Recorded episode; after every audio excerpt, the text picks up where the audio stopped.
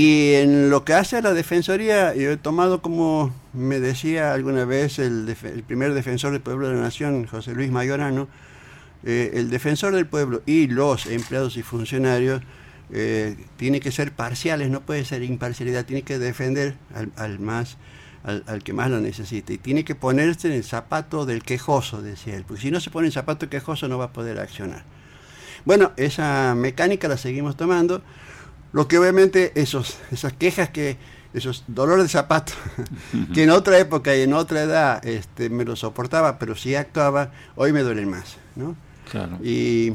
duele porque la, la, vulnerabilidad de los ciudadanos es, es, alta, la edad capaz que no me ha hecho callo en eso, sigo sintiendo el dolor nada más que más profundamente.